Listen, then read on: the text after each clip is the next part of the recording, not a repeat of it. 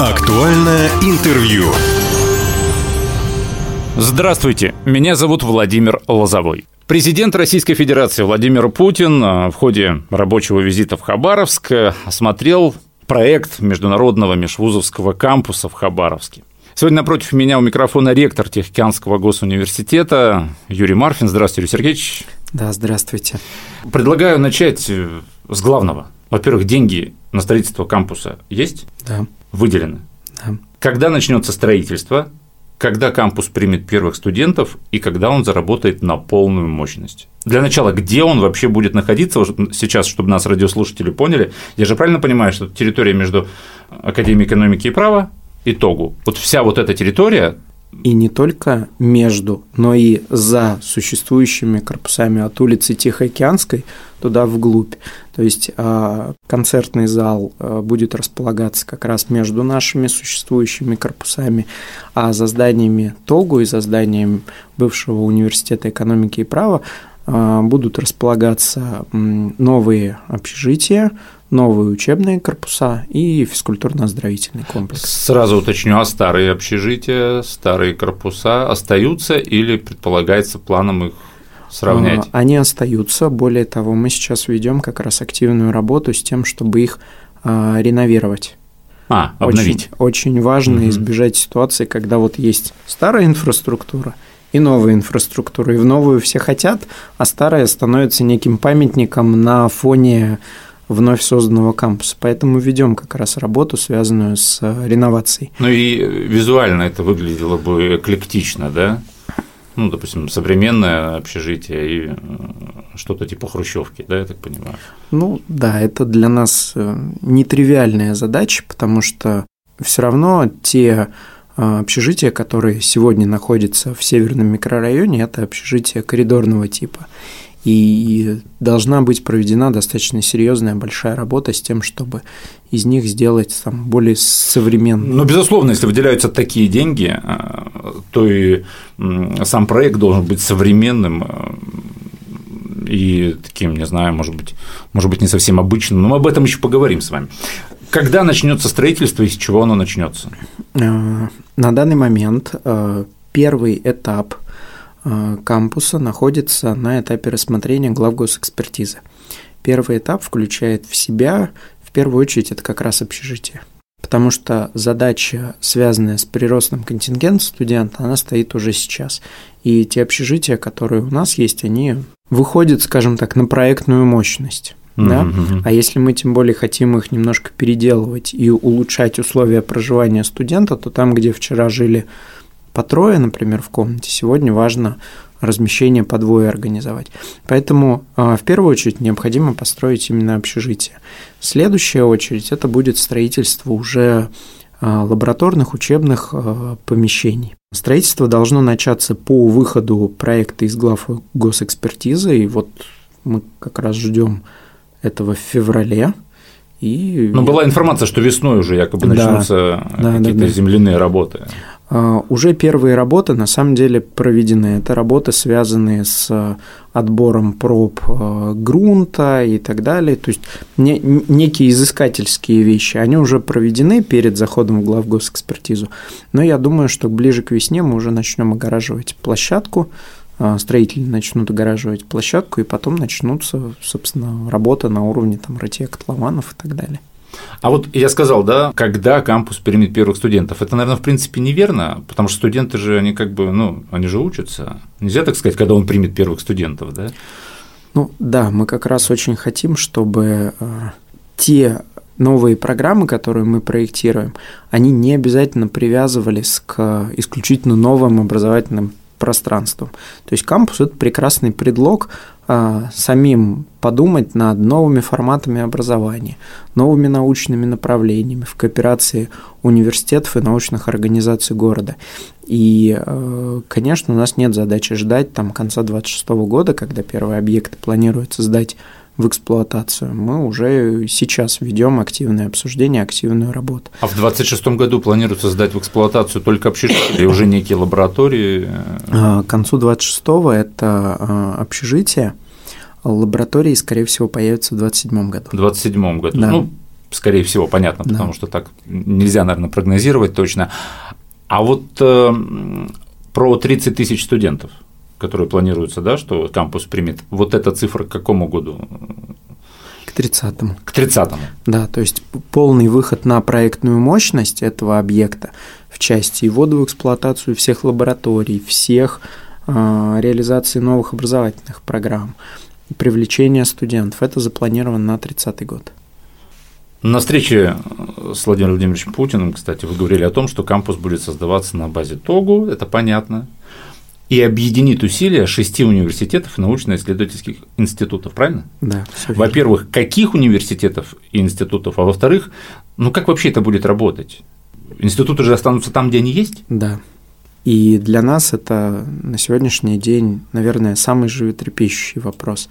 То есть как, по каким принципам, по каким правилам будут функционировать вот эти новые объекты инфраструктуры, как мы там будем размещаться. Пока в нашей логике, что э, каждый университет, либо каждая научная организация, реализуя свои образовательные программы, делает это на своих площадях. Да? А то, что мы делаем вместе, вместе друг с другом, вместе с другими университетами, либо научными организациями в Российской Федерации, или, может быть, с нашими иностранными партнерами. Вот это новое качество мы выносим как раз на угу. кампус. То есть наша задача не организовать переезд существующего туда. Наша задача предложить нечто принципиально новое, что будет как раз в кампусе размещаться. Буквально в декабре научная общественность э, Хабаровского края как раз мы проводили такую проектную сессию, где ученые встречались на предмет того, а какие интересные совместные научные тематики можно реализовывать на кампусе. Потому что общие вектора понятны, да, и вчера я тоже об этом рассказывал Владимиру Владимировичу, что это четыре кластера. Это кластер строительства и урбанистики, это кластер технологической трансформации, это кластер а, гуманитарных наук а, и это кластер креативных индустрий. Вот четыре магистральные направления. Они равнозначные? Тогу это же все-таки про точные науки. На самом деле эти кластеры равнозначны, равнозначны между да? собой, они занимают там чуть разные площади, но это скорее связано с разными потребностями. Угу, там, Технарям просто физически нужно больше помещений для размещения своей аппаратуры, своей техники и так далее. Там, например, по строительству есть лаборатории там, огромные, просто огромные для э, того, чтобы там запланировано создание центра испытания сейсмостойких э, конструкций. И там физически нужно большое помещение для того, чтобы все это разместить. Для гуманитарных направлений, для креативных индустрий, ну, объективно не нужно столько места. Но идеологически эти направления, конечно, равнозначны. Мы не можем выделить, что вот технари в приоритете или в фаворе, а, uh-huh. скажем, креативные индустрии где-то на вторых ролях. Вообще, насколько я знаю, вузы в любом регионе, может быть, я, конечно, опять же ошибаюсь, вы как представитель науки, кстати, уважаемые радиослушатели, Юрий Сергеевич доктор химических наук, насколько я знаю, правильно? А, вот вузы привыкли осуществлять достаточно автономную такую независимость, э, независимую политику, наверное, так будет вернее, да, и редко выстраивают какие-то вот активные взаимодействия друг с другом. То, что вы рассказываете, это прям некая кооперация межвузовская. Вот вы назвали сейчас вузы, перечислили, которые в кампус войдут, и я вот услышал Академию пути сообщения, да, итогу. Вот хабаровчане знают, что это два конкурента были всегда просто, ну, непримиримых конкурента, которые там э, бились за студентов, а сейчас все вместе. Вы вот понимаете, как это будет работать? Это и правда нетривиальная задача, это нетривиальная задача и для Хабаровска, и для других городов, где будут располагаться межуниверситетские кампусы. Что мы понимаем на данный момент? Очень четко понимаем, что а, кооперироваться выгоднее, чем конкурировать. Очень важно уйти от парадигмы а, конкуренции между собой, когда вот мы знаем количество выпускников 11 классов в городе Хабаровск, и мы начинаем за них неистово бороться. Бороться между собой. Это немножко похоже на такую возню вот в нашей песочнице правильнее и более эффективно конкурировать на уровне всей России. Все могут быть в ситуации выигрыша, когда к нам приедут учиться из других регионов. Но это же одна из главных целей кампуса. Да, и, и для этого как раз нам нужно объединить лучшие практики, объединить усилия университетов с тем, чтобы не отдельно в Тогу приехал абитуриент, да, не, не отдельно в университет путей сообщений, не отдельно в медицинский mm. университет. А мы предложили какие-то совместные образовательные программы, которые объединят лучших профессоров каждого из университетов, с тем, чтобы в целом в Хабаровск приехали учиться ребята из других регионов. То есть из они других будут стран. приезжать не в Тогу, не в институт э, там, культуры, не в Меду, а они будут приезжать в Хабаровск. Да. Вот в этом-то главная задача. Да, вот логика именно в этом. Слушайте, немножечко уйти вот от мне понятнее стало. бренда отдельно взятых университетов к бренду обучения в целом на Дальнем Востоке, к бренду обучения в городе Хабаровск. В перспективе я правда верю, что от этого выиграют все отдельно взятые университеты.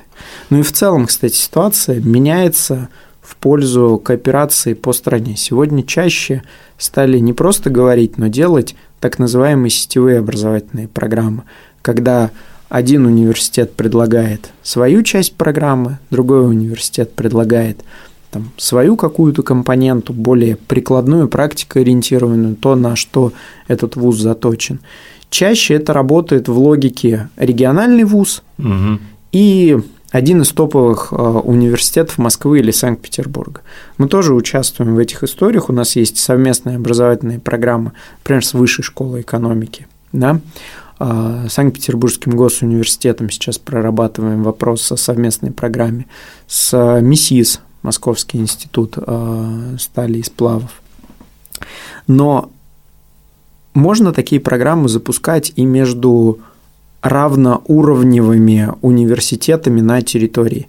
И это правильная стратегия. Я же правильно понимаю, что если взять образование как таковое, оно тоже должно поменяться, потому что кампус – это не только про образование. Вот вы сказали лаборатории, несколько раз повторили.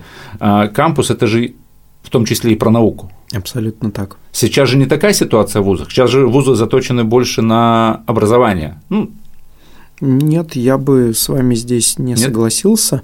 Университеты сегодня по-честному научно-образовательные центры. Ну, там, да, соотношение может меняться, кто-то в большей степени про образование, а кто-то, кстати, что интересно, в большей степени про науку, такие вузы тоже есть. А, но каждый университет, если он хочет называться университетом, должен в той или иной мере заниматься научно-исследовательской повесткой. Потому что если науки нет, то мы учим не тому, что актуально сегодня или будет тем более актуально завтра, а мы э, учим ну, какому-то ремеслу. Угу. То есть отличительная особенность высшего образования заключается в том, что мы даем э, компетенции на некую перспективу. Поэтому наука есть и сегодня в университетах, и в городе Хабаровск. Мы абсолютно здесь не исключение. И она должна быть и дальше, и она должна быть в кампусе. То есть э, в кампусе обязательно появятся и научные исследовательские лаборатории. Какие-то из них будут заточены на решение более фундаментальных задач, а какие-то будут заточены на решение абсолютно прикладных угу. задач, там, важных и нужных уже вот в моменте для индустрии, для реального сектора экономики.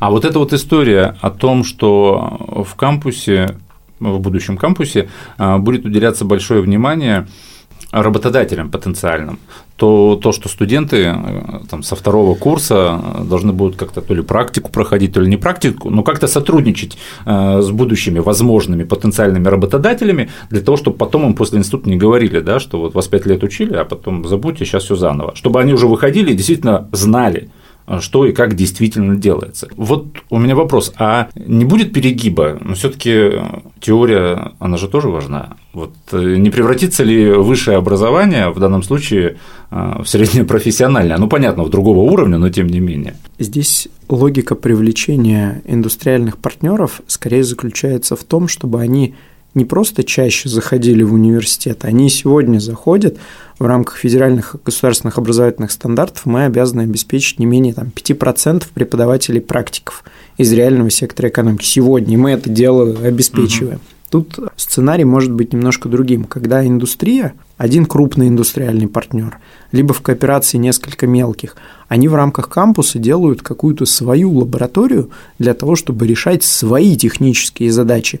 Задачи связанные, например, с контролем качества продукции. Почему нет? Кажется, что в кооперации это делать более удобно. И в эту лабораторию могут быть привлечены и студенты тоже для прохождения практики. То есть индустриальный партнер решает на кампусе задачу научную свою с привлечением студентов. И студенты за счет этого становятся более компетентны, они становятся более подкованы, приходя к э, индустриальному этому партнеру на работу. Теперь понятно.